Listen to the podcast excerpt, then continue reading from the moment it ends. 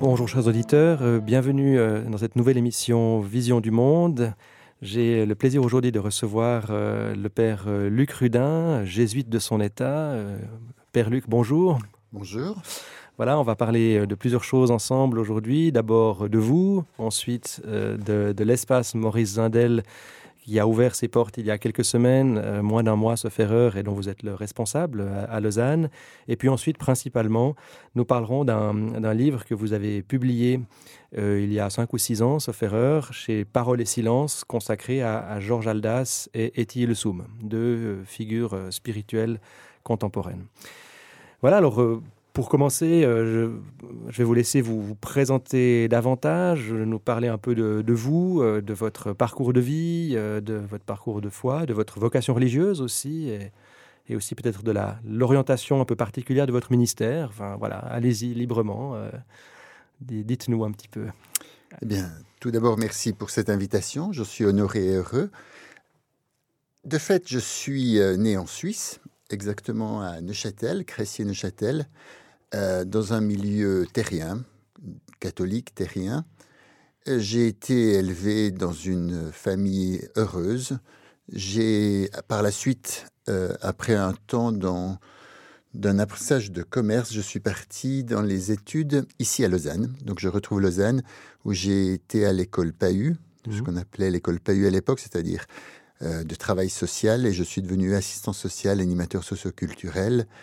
Euh, à un moment donné, et depuis tout le départ, j'avais cette vocation à l'universalité, donc je suis parti voyager autour du monde avec un ami, prêtre, qui depuis lors est déjà décédé, et j'ai été à la rencontre de l'Orient, euh, en Asie, beaucoup, et j'ai fait ce qu'on appelait le tour du monde. Revenu, j'ai travaillé trois ans avec des personnes handicapées mentales qui m'ont beaucoup appris sur la vie. Euh, je, les, je les remettais en lien avec leur famille, puisqu'on quitter la période d'exclusion pour la, par la systémique les remettre en lien avec euh, le milieu familial. Mais il y avait toujours cette, euh, cette, euh, ce désir, cette question qui m'habitait, celle de, de l'absolu, de l'essentiel, mmh. de Dieu. Et à un moment donné, j'ai senti qu'il fallait que j'aille. Euh, J'étais engagé dans l'église, donc que j'approfondisse la formation. Je suis parti à Fribourg où j'ai étudié un temps, puis insatisfait par l'abstraction des études, j'ai senti la nécessité d'aller découvrir une autre manière de faire la théologie et j'ai passé une année Erasmus à l'époque à Paris, au centre Sèvres, et c'est là que j'ai découvert la compagnie de Jésus, enfin le monde jésuite. Euh, la théologie que l'on m'a enseignée m'a ouvert un monde et ce monde-là, j'y suis entré et j'y suis toujours, évidemment, avec euh, pas mal de, parcours depuis. Euh, le noviciat à Innsbruck, euh, une régence à Genève, une maîtrise de philosophie et de théologie spirituelle à Paris à nouveau, et puis Genève un temps comme au l'université et l'enseignement à la hauteur, le départ en Afrique pour travailler avec les réfugiés en Centrafrique, expérience radicale aussi. Retour à Notre-Dame de la Route, qui était le centre spirituel jésuite jusqu'en 2015 et qui demeure euh, ouvert, mais tenu maintenant par une association qui s'occupe de, la réinsertion socio-professionnelle. Un temps au CHUV comme aumônier, euh, accompagnant spirituel, appelle-t-on ça. Et puis, euh, insatisfait de cette... Euh, de cet apostolat, j'ai été appelé à devenir euh, socius dans au noviciat des Jésuites en Allemagne où j'ai passé une année. Et puis ensuite, euh, ben c'est là qu'il y a eu cet appel à, à venir ici à, à, Lausanne, revenir à Lausanne. J'avais fait mes études voici 30 ans, 35 ans, et être un peu la cheville ouvrière de cet espace Maurice Nadel dont nous parlerons tout à l'heure. -hmm. Donc voilà, en quelques mots, la, le parcours linéaire, mais dans, cette, dans ce parcours linéaire, il y a le kairos, c'est-à-dire il y a les moments où le Seigneur a été présent et de manière toute particulière, et notamment un de ces kairos, c'était, euh, je l'ai dit, la découverte de la compagnie de Jésus et surtout des exercices spirituels qui, pour moi, ont été une pédagogie et une mystagogie, c'est-à-dire euh, une manière d'entrer concrètement dans le mystère euh, trinitaire, dans le mystère de Dieu, de l'incarnation. Merci beaucoup pour ce parcours alors euh, effectivement assez, riche hein, humainement, une expérience quand même, une palette d'expériences humaines euh, assez impressionnante quand même à mon avis. Et euh, il y a juste une abréviation que vous avez utilisée à un moment qui dit peut-être pas grand-chose aux, auditeurs. Vous avez parlé de l'AOT.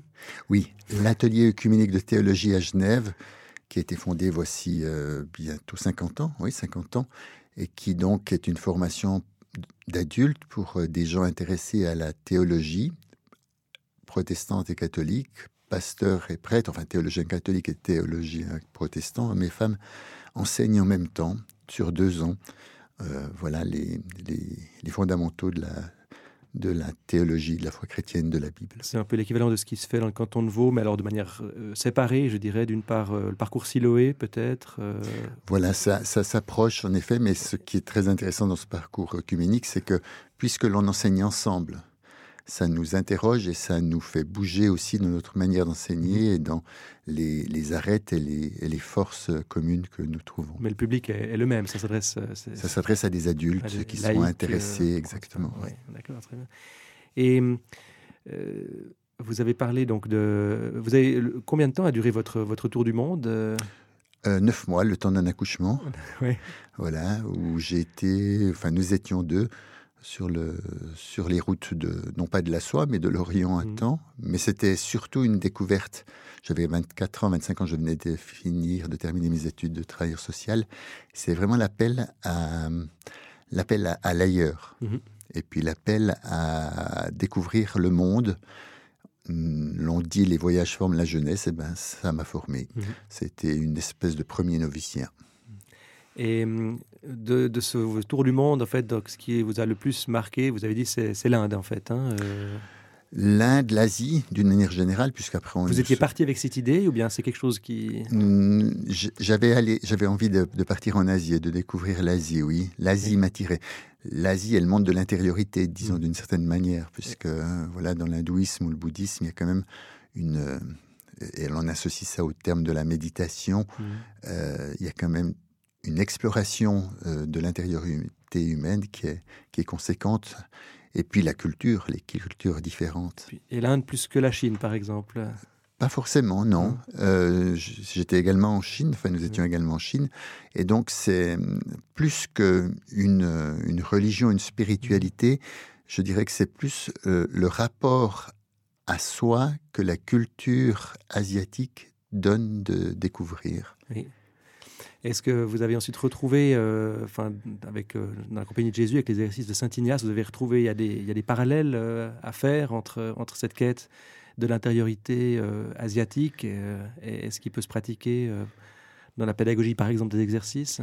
Alors, Ou bien c'est très différent? Je pense que, alors il y a, bien sûr, il y a des différences, et puis il y a la, le, le, fondement, disons, de, du Christ et de l'incarnation et, et de ce que tout cela engage aussi dans le rapport au monde. Mais je dirais quand même qu'il euh, y a un rapport au corps, un rapport à l'intériorité qui, euh, que les exercices, auxquels les exercices donnent d'accéder et de vivre, qui, a, qui peut avoir des parallèles avec euh, ce que certaines voies d'Orient proposent. La compagnie, les jésuites ont beaucoup été missionnaires en Asie. On peut parler, penser bien sûr à Saint François Xavier, mais à, à Matteo Ricci et à tant d'autres qui ont ensuite euh, enrichi euh, dans l'inculturation les deux, les, deux, les deux côtés de l'âme, disons les choses comme ça, l'Occident et l'Orient. Et donc vous avez, euh, vous avez le sentiment ben, d'une certaine cohérence dans votre parcours, malgré toutes les, activités que vous avez menées. Vous sentez en fait une sorte de, de, route qui est tracée, ou que vous avez tracée? Écoutez, la cohérence, elle, vient, je pense, c'est en cela que la spiritualité ignatienne m'a sans doute rejoint, c'est que euh, d'une certaine manière, euh, c'est trouver Dieu en toute chose. Et d'une autre manière, c'est, comment dire, euh, être contemplatif en action. C'est un peu les deux motos de la compagnie de la spiritualité ignatienne. Et comme travailleur social, comme engagé dans les relations, mais aussi avec cette dimension d'intériorité qui toujours m'a habité, je dirais que la Compagnie de Jésus m'a donné les outils pour fédérer un peu les différentes dimensions, contemplative, active, le monde, la, l'âme. Et, c'est un peu euh, quelque chose comme, euh, comme une espèce de d'un accomplissement, je dirais, que la spiritualité m'a donné de, vivre, et puis en même temps, ben, un chemin, parce que c'est vraiment un itinéraire. Et aussi, ben, Ignace s'appelait le pèlerin, donc si je suis parti neuf mois mmh. euh, sac, à, sac au dos, c'était comme une préfiguration de ce qui m'a été donné de vivre depuis lors. Puisque vous, ne compagnie... vous ne connaissiez pas encore Ignace à ce moment-là enfin, Quand je suis parti, de nom, mais, ouais. de nom, mais c'est tout. Oui, c'est tout, effectivement. Et donc, euh, comme vous l'avez dit, vous avez été rappelé euh, maintenant il y a quelques mois ou peu d'années hein, sur Lausanne pour, euh, on va donc parler maintenant de, de cet espace Maurice Zindel dont vous êtes le, responsable, c'est ça le titre juste ou bien l'animateur Quel est le, coordinateur Quel est le, coordinateur, il y a une équipe responsable d'équipe d'animation. Alors d'abord, quelle est la genèse de ce projet Est-ce que vous avez été associé à sa genèse ou bien vous êtes arrivé en cours de route? La genèse de ce projet, ben écoutez, c'est, elle, vient de la parole du Sacré-Cœur. Donc on, est, on est tout près, hein. on est à quelques dizaines, centaines de mètres à peine de cette paroisse, effectivement. Oui. C'est ça. Et donc, euh, Maurice Indeli a vécu les 30 dernières années de sa vie comme un prêtre qui était également itinérant et qui euh, a marqué euh, le paysage lausannois. Et non seulement sa personne, mais son œuvre, qui, est considérable et qui est sans doute une des œuvres les plus lues aujourd'hui dans le monde euh, catholique, mmh. spirituel, dans le monde francophone. Euh, donc cet homme-là euh, est relativement peu connu à Lausanne. Il y a certes une plaque sur la paroisse, sur, sur, le fronton de l'église du Sacré-Cœur. Il y a également un parvis qui lui est consacré.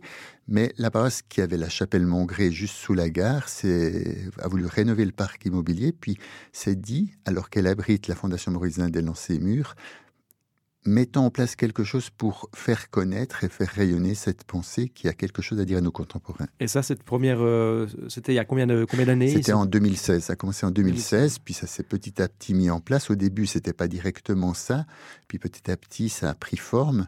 Et en 2019, année où je suis parti en Allemagne, Marc Donzé, qui est le, le responsable. Que j'avais d'ailleurs reçu dans cette émission pour nous parler de Zindel hein, en tant que, personne et qu'auteur, effectivement. Ça, qui est donc le président de la fondation, s'est approché de moi pour me demander si j'étais euh, partant, intéressé, appelé. Je me sentais appelé pour, pour euh, piloter pour euh, un tel projet d'une mise en pied sur place à la fois d'un espace Maurice Zindel qui est consacré à diffuser et à faire connaître son œuvre, mais aussi de ce qu'on appelle une église urbaine ou une city church, qui est un espace qui est proposé à nos contemporains. Ce n'est pas une paroisse, ce n'est pas euh, un centre spirituel, c'est un troisième lieu entre le travail, les loisirs, euh, l'habitat pour nos contemporains et pour leur proposer un peu les trésors de, la tradition chrétienne qui sont inconnus. Euh, et, leur proposer aussi un lieu d'accueil où ils peuvent venir se poser, se déposer, se reposer et surtout se ressourcer. Entrant dans cet espace, ils sont invités aussi à euh, découvrir, comme saint Augustin le dit, qu'il y a un autre intérieur et que celui-ci les accueille aussi. Et donc c'est toute cette dimension-là missionnaire ou apostolique qu'il y a derrière. Il faut donc préciser que l'espace Maurice Zindel, qui a ouvert ses portes donc il y a moins d'un mois, est situé juste sous la gare de Lausanne, hein, au boulevard de Grancy, au numéro 19. On a vu des, travaux pendant longtemps, forcément. Hein, et puis, euh, voilà, c'est ce bâtiment euh, en, verre, on pourrait dire, pour l'essentiel, hein, qui, est très transparent. Euh, qui, euh, qui, est là. Et donc, euh, peut-être juste décrivez-nous un petit peu l'espace, enfin l'endroit justement, d'abord matériellement, enfin dans, sa, dans son architecture, si j'ose dire. Qu'est-ce qu'il qu offre justement comme espace, avant de parler un petit peu des activités qui s'y déploient Alors de fait, si vous descendez hein, de la gare de Lausanne, sud, vous découvrez sur le boulevard de Grancy ben, un, un, espace totalement vitré, transparent, mmh. qui est sous forme de cape. C'était la cape de l'abbé, c'est ce que l'architecte a voulu mettre. Mmh. La cape, c'est la chapelle, mais c'est aussi quelque chose de la protection, du, repos. Et donc, c'est un espace totalement vitré qui euh, est à l'étonnante, euh, lorsqu'on y entre, l'étonnante faculté de nous faire prendre conscience du rapport entre l'intériorité et l'extériorité. Puisque quand on est dedans, on voit les gens dehors, qui marchent dans la rue, etc. Et quand on est dehors, on voit les gens qui sont dedans. Mm. Donc ça pose des questions sur le rapport intériorité-extériorité, et ça pose des questions sur ce que signifie être euh, en relation. Et ce qui est le mystère propre du christianisme, le mystère relationnel trinitaire.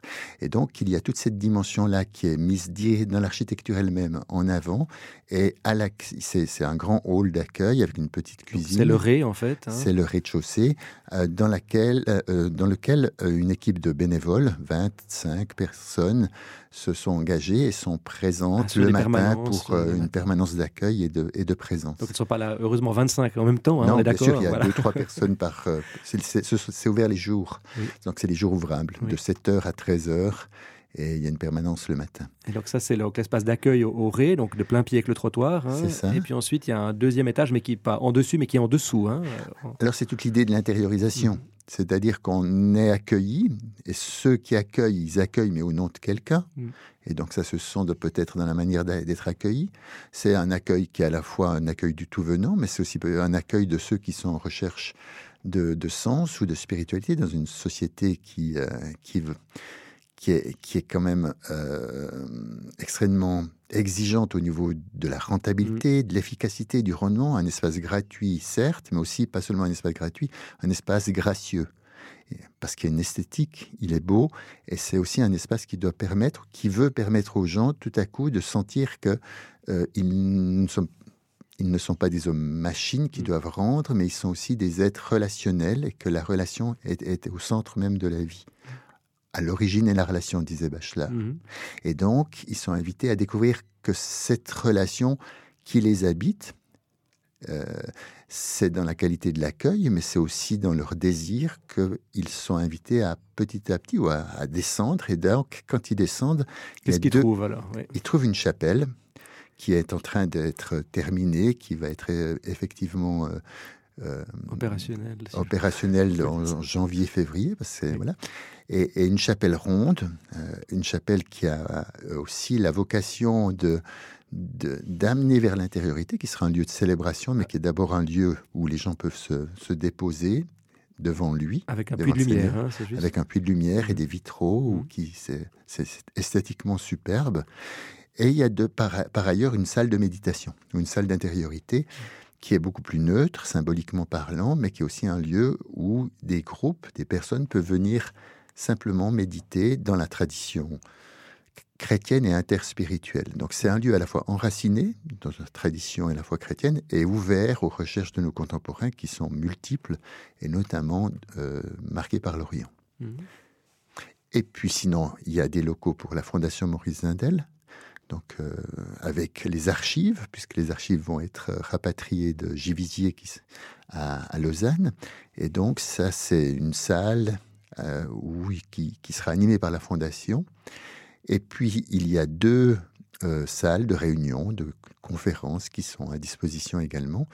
Et c'est là que c'est cet espace, disons, au sous-sol qui est accueillant et mmh. qui est hospitalier au sens où il y a le silence et l'intériorité, si cher à qui sont soignés pour que les personnes puissent découvrir que à l'intérieur même de cet espace-là qui se déploie devant eux et en eux les attend quelqu'un.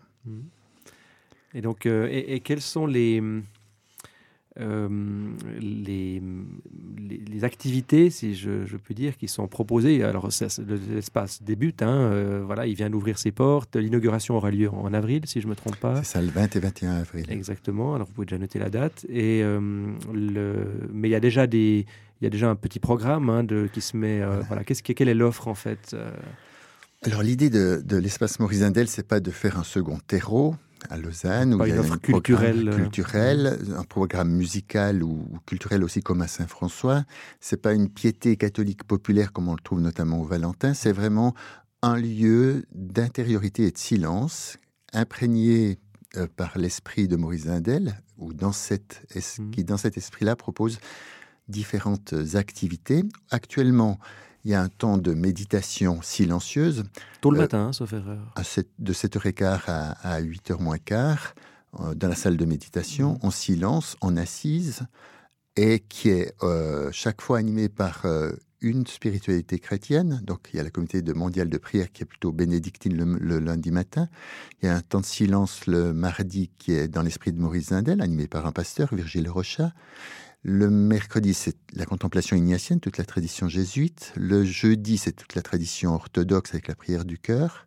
Et le vendredi, c'est l'oraison thérésienne ou la tradition du caramel. Mmh. Et chaque manière d'introduire dans le silence a une tonalité propre et ça dit les trésors de la tradition chrétienne et ça les fait expérimenter. C'est pas seulement les dire ou les mmh présenter, c'est un lieu d'expérience. Mmh. C'est proposer un lieu d'expérience concret, euh, artisanal, où on fait l'expérience et on relit ce que cette expérience provoque dans les. Et c'est en ce sens-là que là, il y a, il y a toute, toute, la sagesse, je dirais. Euh, de la, tradition chrétienne qui, qui, peut se vivre. Il y a un temps de prière, l'aude après, et puis après, il y a la permanence d'accueil euh, entre 9h et, et midi. Et, et, le, actuellement, mais c'est évolutif. Le, mot, le maître mot dans cet espace, c'est évolutif parce qu'on essaye, on voit, et on voit ce qui correspond le plus, la juste tonalité mhm. aux attentes de nos contemporains et à ce qu'ils peuvent euh, y découvrir. Et donc là, il y a actuellement trois Eucharisties, lundi, mercredi, euh, vendredi. C'est la mi-journée, ça. Hein. À la mi-journée, à midi et quart. Et puis le mardi et le jeudi, c'est un temps de silence et parole. Il n'y a pas une Eucharistie proprement dit, une messe, mais un temps plutôt euh, de silence mmh. et d'intériorité. Mmh. Et donc ça, c'est actuellement, et puis l'espace se, se, termine enfin, à 13 heures. Bon, il y a des activités qui se déroulent aussi durant de groupes, euh, comme euh, ce dernier samedi, il y avait 35 personnes de la méditation chrétienne, selon John Mayne, qui étaient là. Et il y a eu toute une journée sur Thérèse d'Avila, que j'ai que j'ai donné, puisque je, je, connais un peu aussi euh, cette figure. Vous avez aussi écrit un livre, hein, Saisi par Dieu, effectivement. Et donc, et là, on a senti, c'est la première fois que ça fait trois semaines qu'il est ouvert cet espace, qu'il était habité par 35-40 personnes qui ont une pratique spirituelle, ce qui signifie qu'il y a une intériorité, ce qui signifie qu'il y a aussi un type de relation qui se bâtit dans, cette, dans ce monde-là et qui ouvre un espace extrêmement riche. Et on a senti combien cet espace était ajusté à, cela. Et puis il y a des groupes de lecture de Maurice Zindel, bien sûr. Il y a trois groupes de lecture qui sont mis en place, d'une quinzaine, vingtaine de personnes. Qui existaient préalablement à l'ouverture. Hein, euh, euh, qui ont été lancés quand je, voilà, quand je suis arrivé avec l'association Maurice Zindel, qui, est, qui a plusieurs groupes de lecture en Suisse romande. Donc là où l'on est, on peut rejoindre un groupe de lecture. Il y en a une quinzaine à peu près actuellement. Et où on lit ensemble. Et lire ensemble, il y a une intelligence communautaire, une intelligence spirituelle, parce que Zindel en tant que tel peut donner l'impression qu'il est parfois difficile. Et il y a des citations qui sont des, joyaux et qui, qui, vont tout de suite percer le mmh. fond du puits pour que l'eau jaillisse. Mais sa pensée en tant que telle, elle peut être un peu difficile pour certaines personnes. Et de lire ensemble et d'écouter ensemble ce que Zindel dit, là, il y a des trésors qui sont aussi des trésors communautaires qui se donnent. Est-ce qu'à terme, pas brûler les étapes, mais est-ce qu'il est prévu que l'espace euh, reste ouvert toute la journée euh, aussi ou bien... Cela dépendra du nombre de bénévoles. Alors là, il y a un appel à des bénévoles. Mais ce n'est pas exclu, je veux dire. C'est pas, mais ce n'est pas exclu. Mais pour le moment, les forces ne nous permettent pas de le mhm. faire. Et, euh, et puis l'idée, c'est évidemment de, trois temps forts, c'est-à-dire le matin, mmh. avant le travail, pour ceux qui désirent. On est près de la gare, hein, rappelons-le. On est près de la gare, mmh. et donc les personnes peuvent venir. À midi, entre juste, pause de midi, pause de midi avec l'Eucharistie, et le soir, des propositions aussi entre 5 et 7, ou entre 6 et 7. Alors c'est encore en train de se penser mais par exemple, on, on propose un auteur spirituel par mois qu'on va présenter tous les mardis, mm. ça c'est l'idée, et qui, veut, qui, avec de nouveau toujours la, dimension d'enseignement et aussi la dimension d'expérience et de, et de méditation prière. Très bien, bah écoutez, merci beaucoup pour cette présentation de, cet espace Maurice Zindel, hein, donc, qui a ouvert ses portes au boulevard de Grancy, numéro 19, euh, il, y a, il y a moins d'un mois. Alors maintenant, passons à, au plat de résistance, encore que tout ce que vous avez dit jusqu'à maintenant était déjà assez, assez consistant. Euh, donc vous avez publié euh, il y a maintenant plusieurs années, en 2017 je crois, un, ouvrage chez Parole et Silence euh, intitulé Georges Aldas Eti Ilesum et le, le sous-titre est Poète de l'essentiel au pluriel, donc poète au pluriel de l'essentiel, passeur également au pluriel vers l'absolu. Euh, voilà, donc il y, a deux figures, hein, Georges Aldas et Sou, mais euh, voilà, vous allez nous les, présenter successivement. D'abord Georges Aldas, ensuite Étienne Soum, et puis on terminera par évidemment ce, qui a fait que vous les avez euh, en fait mis ensemble dans ce livre. Hein, voilà. Et c'est deux personnes qui ne se sont pas vraiment connues. voilà, vous allez nous parler d'elles. voilà, donc Georges Aldas. Euh, voilà, quel, quand est-il né? Quelle a été sa vie? Il est probablement plus connu de, certains de nos auditeurs suisses romans euh, puisqu'il était genevois, sauf erreur, si je ne me trompe pas. Peut-être pas d'origine, mais en tout cas, voilà. Et alors, qui était Georges Aldas euh, Et voilà, dans un premier temps.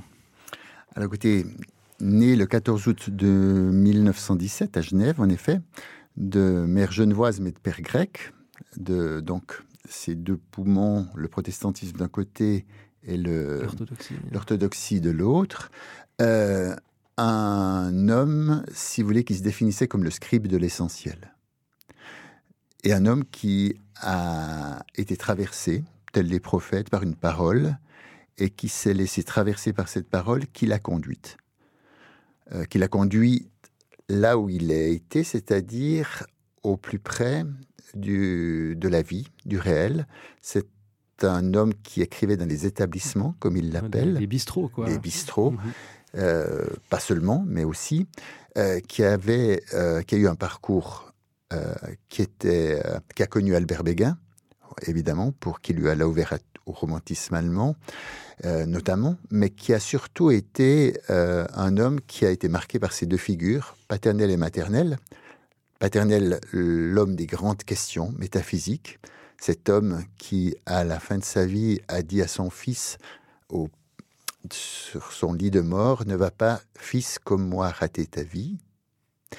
Il décrit ça dans Boulevard des philosophes mm-hmm. de manière remarquable sur ce que ça signifie pour un fils d'entendre son père dire cela, qu'il mm-hmm. emmenait voir le Genève Servette et qui était, qui, était un lieu de communion. Il a mmh. écrit La légende du, football.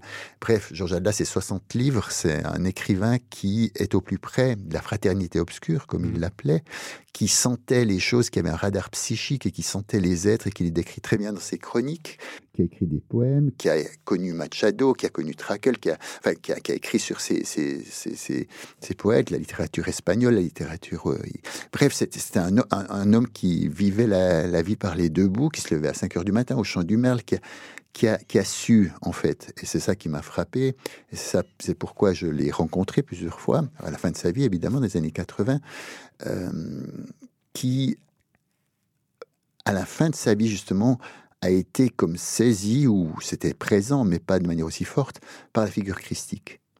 La figure christique, je parle de la figure christique, parce que d'une certaine manière, il a euh, été de plus en plus marqué par la parole de l'Évangile et il a su euh, la retraduire, notamment dans un livre merveilleux que je conseille à tout le monde qui s'appelle Mémoire et Résurrection. Et oui, il essaye de décrire ce que signifie le passage par la mémoire et qu'est-ce que la mémoire? Alors il y a Proust, il y a beaucoup de choses derrière, mais et, cette transformation qui fait qu'il lit par exemple le, le chapitre 20 de l'évangile de Saint Jean Marie-Madeleine, il a écrit un livre là-dessus mhm. aussi, qui reprend des certaines choses. Il, faut, il faut vivre, il faut, il faut vivre et, exprimer ce que l'on vit. Donc c'est vraiment l'écriture poétique, l'écriture geste, la sensation. Et sans cela, on retrouve la spiritualité ignatienne. Il faut partir du sentir spirituel, la sensation et qu'est-ce qu'elle fait émerger dans, dans, la, dans la reconnaissance de quelque chose que l'on veut nommer? C'est un peu Ramu aussi, hein, mhm. c'est cette écriture geste. Et donc il était, et il est, voilà, je pense toujours euh, un homme qui était un peu aussi, qui, était, qui, a, eu un passé politique euh, marqué par le communisme, qui a été sur les listes. Euh, voilà, donc c'était un, original, hein, comme Zindel d'une autre manière. Mais quelqu'un qui a été authentique jusqu'au bout et qui a su, par sa parole, par son vers, par son écriture, faire germer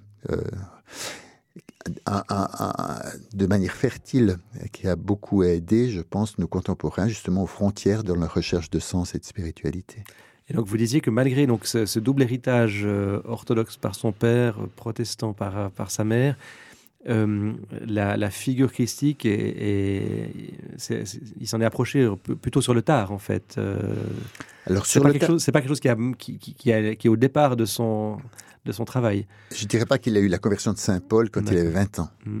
Par contre, à travers tout son travail littéraire, son travail poétique, ça l'a amené à découvrir euh, en quoi la parole, c'est-à-dire la parole de Dieu, était euh, germinatrice d'une créativité et aussi d'une transformation profonde de son être et, qui, que cette parole le rejoignait, qu'il pouvait euh, ainsi témoigner de l'essentiel et être un, passeur vers l'absolu. D'où c'est ce, ce sous-titre du livre. Et hum, donc, vous avez, quels seraient les, livres euh, parmi, vous avez dit qu'il en a écrit 60 ou 70, hein, si je ne me trompe pas. À peu près une soixantaine. Voilà.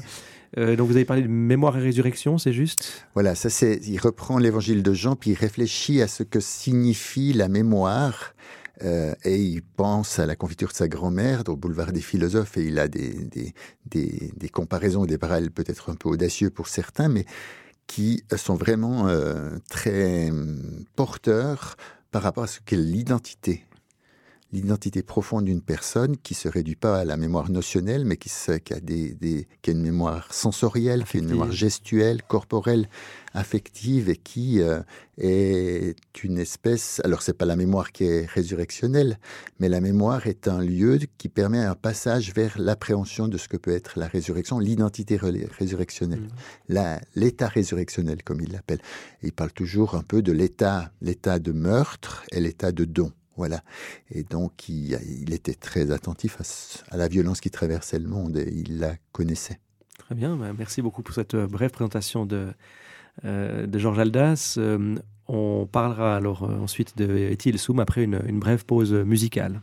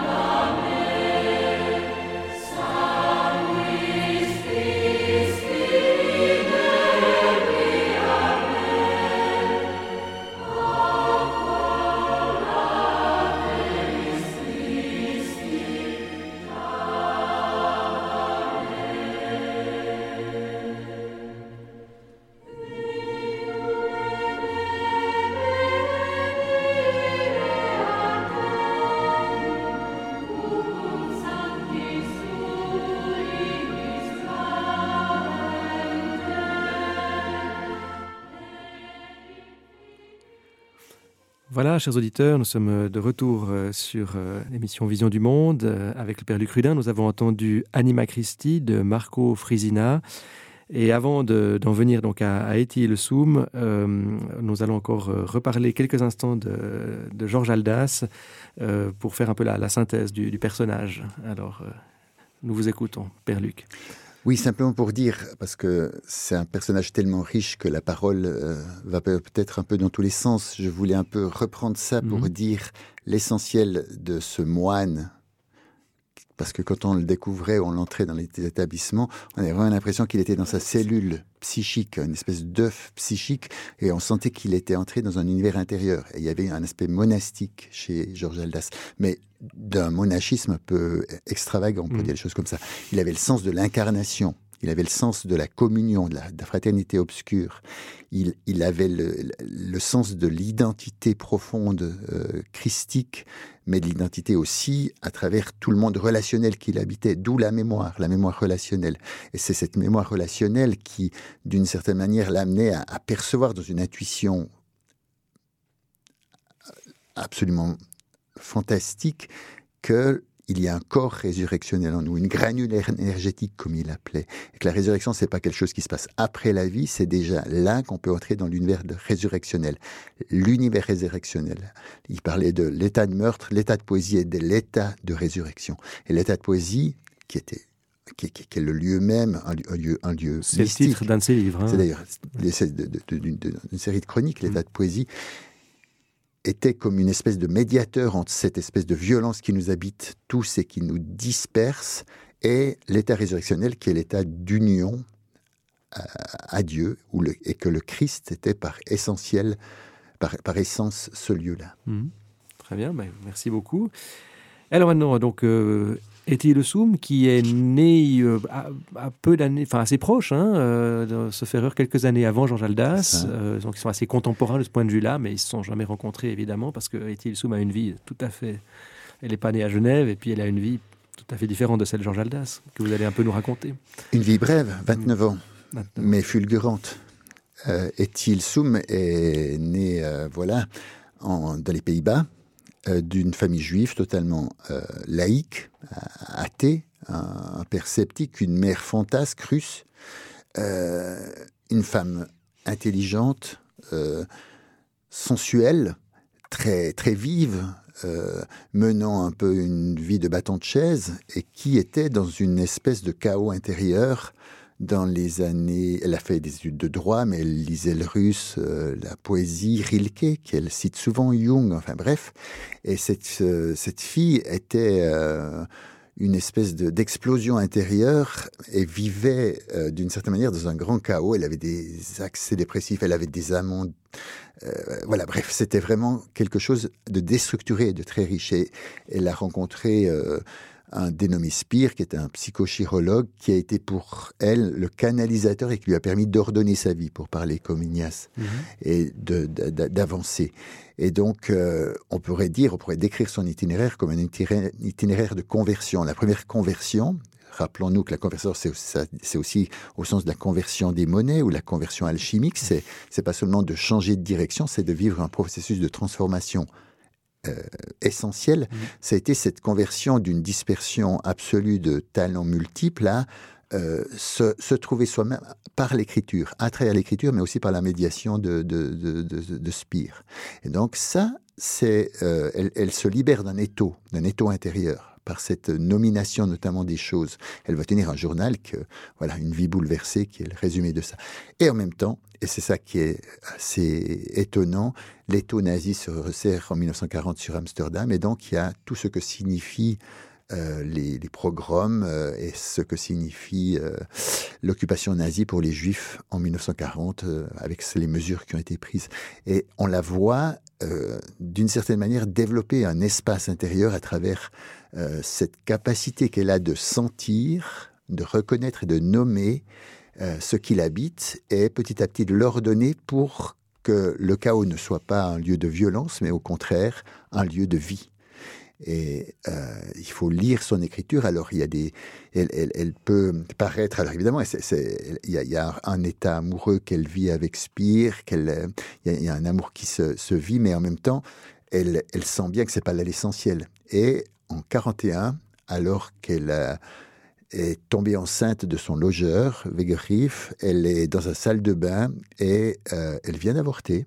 Et ça, c'est quelque chose qui est une blessure certaine. Elle vient d'avorter et tout à coup, elle euh, est comme par une volonté plus puissante et plus douce, elle le dit, 14 décembre 41, dans sa salle de bain, invitée à s'agenouiller. Et le, le, le, juif ne s'agenouille pas. Mmh. Il y a comme une espèce de, de, de volonté de puissante qui l'invite à entrer en elle-même. Et là, il y a quelque chose de l'ordre d'une deuxième conversion, qui est celle de ce qu'elle appelle un, un, long dialogue ininterrompu avec toi, mon Dieu. L'hôte intérieur, celui de Saint Augustin, celui de Zindel, celui l'hôte intérieur. Alors après, ce qui c'est le Christ, etc. Parce que elle le nomme justement. Alors, et, alors, elle était marxiste-léniniste, et puis euh, un de ses anciens amants lui dit mais euh, ce que tu dis, les béatitudes, elle lit Matthieu, etc. Mais euh, ça serait redevenir chrétien. Puis elle dit, oui, pourquoi pas donc, elle, elle, elle c'est pas, c'est une spirituelle hors frontière, hein, mm -hmm. Soum. C'est mm -hmm. pas une, mm -hmm. une, une catholique ou je sais mm-hmm. pas une, voilà. Et, mais ce qui est intéressant, c'est tout le travail intérieur qu'elle va faire et euh, son destin aussi, puisque ben les taux nazis se resserrent tellement que ben il y a les déportations à Westerbork. Elle écrit des lettres à Westerbork, qui est un camp de transit euh, pour Auschwitz ou pour d'autres camps de la mort. Elle devient assistante sociale quelque part.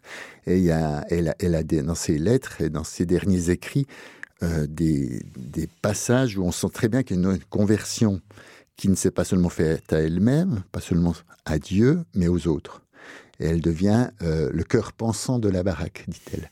Et vous pouvez écrire pensant dans les deux orthographes. -hmm parce qu'elle pense, mais c'est pas une pensée notionnelle, etc. Elle pense au sens où euh, c'est le cœur qui pense. Et donc c'est en ce sens-là que c'est une écriture spirituelle, et que c'est une écriture qui rejoint toute personne qui est en recherche. Et en même temps, c'est le cœur pensant au sens où elle soigne, c'est le soin. elle, elle, elle, elle, voilà. Et donc elle va être déportée euh, le, le, le, en, au mois de septembre 1943 avec toute sa famille et mourir le 7 novembre 1943 à, à, Auschwitz. On connaît la date. Donc, euh, ouais. selon, selon, les registres de la Croix-Rouge. Mm -hmm. Et euh, donc les donc vous avez cité deux de ses principaux ouvrages. Hein. Euh, n'avions pas eu le temps d'en écrire beaucoup? Bah, il y a cette, Une vie bouleversée, qui est son œuvre la plus connue. C'est-à-dire ce sont des extraits de son journal, voilà. des extraits choisis de son journal parlé. Alors, ah, depuis, en 2008 sont parus ses écrits. Oui. Et puis il y a les lettres de Au seuil, en un gros volume. Voilà, c'est hein. ça. Voilà. Oui. Et, voilà. Donc ça représente quand même pas mal de centaines de pages. Donc elle a quand même oui, beaucoup écrit. Hein. Elle, a, elle a un peu métabolisé ce qu'elle vivait de cette façon-là, en fait. Et pour, euh, outre le rapport à Spire, oui. le rôle de l'écriture, elle dit s'expliquer avec elle-même. Sich aus ein anders setzen en allemand. Sich soi, aus en dehors de soi, ein un, sich aus ein anders avec l'autre, s'asseoir. S'expliquer avec soi-même, il s'agit s'asseoir avec soi et l'autre pour devenir un. Mm -hmm. Et c'est son écriture. Elle, elle s'explique avec elle-même, elle donne forme au chaos intérieur. Petit à petit, on voit qu'il y a une, une, espèce. Alors, quand on est dans quelque chose de très chaotique, il y a, il y a une, un fil rouge, il y a quelque chose de, de, plus épuré qui, qui advient tout au long de ces deux ans. Elle, elle, commence le 9 mars 41, et puis sa dernière lettre, c'est septembre 43. Hein, c'est fulgurant. Ah comme, ouais, tout ça en deux ans. Quoi. Tout ça en deux ans. Et puis deux ans qui ne sont pas des années mais, faciles. Mais, hein. Elle écrivait partout, c'est son journal, elle écrivait dans les toilettes, ses psychothérapies avec Spire, tout. Il faut, c'est une écriture très vive, très vivante, et, ça, lui permet de s'accomplir personnellement. Et, elle va vers une, elle va vers une espèce de d'épuration, d'épurement de, de son écriture et de sa personne, au sens où elle, elle, elle, elle, devient vraiment euh, elle, vit cette vocation de, de, se donner aux autres euh, à la fin. Alors, il y a les hauts et des bas toujours, et puis il y a ce Weltinnenraum, comme dit Jacotet, c'est-à-dire ce monde intérieur extériorisé, extérieur intériorisé. On revient à l'espace Maurice Indel avec cette transparence, c'est-à-dire cette, cette perception que Rilke a si bien décrit dans les élégies à Duino, si mes souvenirs sont bons, d'une de, d'une unité du mm. monde. Mm. Intérieur, extérieur, passé, etc. Donc c'est la dimension, l'unité. Était-elle chrétienne au sens classique du terme? Je, je ne l'affirmerai pas. En tout cas, c'est quelqu'un qui a, euh, par son écriture, a été au bout d'elle-même et qui a touché quelque chose du mystère de Dieu. Mm. Et comment a-t-elle été euh, Qui, c'est qui l'a fait connaître en fait? Parce qu'elle écrivait son journal euh, comme ça. Euh. Alors, contrairement à Anne Frank, qui a été assez vite connue, mm. c'est dans les années 78 que Schmelik, maintenant, oui, qui est, le fils de, son ancien amant, ou qui avait récolté toutes ses lettres. Elle avait une amie Tide aussi, qui était catholique, à qui elle, elle écrivait. Tout ça, ça a été réuni. Son journal, c'était des cahiers qui ont été réunis et gardés.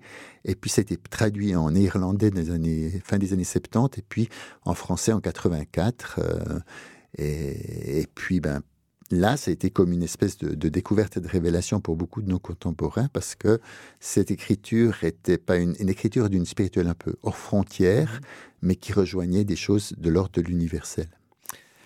Et voilà, donc dans les, il nous reste environ cinq minutes. Est-ce qu'il y a une possibilité justement de, de, voir ce qui, on, pressent un petit peu, mais peut-être vous allez pouvoir l'expliciter un petit peu, euh, ce, qui vous a fait euh, se côtoyer, en fait, faire se côtoyer euh, Georges Aldas et Étil Soum dans ce livre, hein, en les qualifiant tous deux de poètes de l'essentiel de passeurs vers l'absolu. voilà, alors qu'est-ce qu'ils ont, qu'est-ce qu'ils ont en commun malgré leur vie qui n'a absolument rien à voir, et même leur écriture qui est très différente l'une de l'autre, dans le style en tout cas? Alors, poète de l'essentiel, passeur vers l'absolu, parce que je crois tous deux, comme vous l'avez dit, dans des itinéraires différents, des écritures différentes, mais rejoignent quelque chose qui est essentiel au cœur humain, c'est-à-dire euh, d'aller euh, à l'essence des choses, l'essence des choses, entendons bien, l'essence de l'existence, avec ce que l'existence comporte, comme passage, comme Pâques, et, avec les lieux de souffrance, des lieux de passage, des lieux de joie, mais ils, vont vers ces lieux-là, ils sont euh, des créateurs où ils, font percevoir cet univers-là dans les richesses respectives de leurs écritures. Et passeur vers l'absolu, parce que cette écriture-là, elle nous fait prendre conscience, ou elle nous permet à notre tour de faire un chemin spirituel pour découvrir que... Euh, la vie que l'on mène n'est pas simplement une vie qui s'arrête à la mort, mais qui a une dimension invisible, euh, souvent imperceptible à nos contemporains, mais qui se donne à travers l'expérience même de, de la vie vécue jusqu'au bout. Et je pense que euh, les deux font droit aux contradictions, aux paradoxes. Les deux ont un rapport tragique au réel, parce que que ce soit sous les nazis, mais Aldas aussi à travers Même au fin fond de ses cafés. Euh, ah ben, la fraternité obscure, vous savez, les poivreaux ou bien les gens qui sont... Il hmm.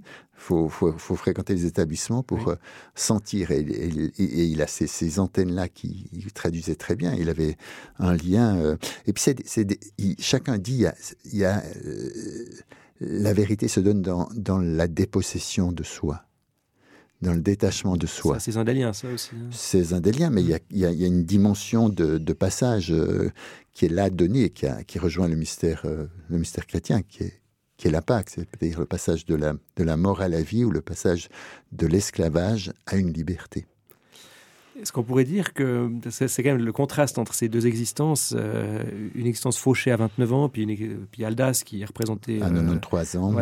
Est-ce qu'on pourrait dire que Etil Soum a fait, euh, a fait en deux ans ce que Aldas a fait en, 70 ans euh, Pas pour dire qu'elle est meilleure que lui, c'est pas ça, mais enfin que le, parcours spirituel, ben, Aldas l'a mûri pendant, pendant des décennies en fait par son écriture et et euh, alors c'est un parcours un peu différent aussi, hein, mais, euh, mais elle a, elle a fait un, chemin incroyable entre sa, sa, première et sa dernière ligne en fait. Comparaison n'est pas raison. Ce que je crois, c'est que chacun a été dans la singularité de son appel, qu'il a été authentique dans cet appel-là, à travers des rencontres, à mm. travers voilà, et que euh, ça a donné cette singularité de l'écriture de chacun et qu'il y ait des correspondances alors, les deux sont humains et, que ces correspondances puissent être reconnues et reconnaissables, c'est une chose. Mais ce que je crois surtout, c'est que d'entrer dans l'univers, il faut être dans la cohérence d'un univers, que ce soit chez Spinoza, qu'on soit chez euh, chez Platon, qu'on soit de n'importe quel, il y, a une cohérence, il y a un univers interne dans lequel on entre et il y a des résonances mm.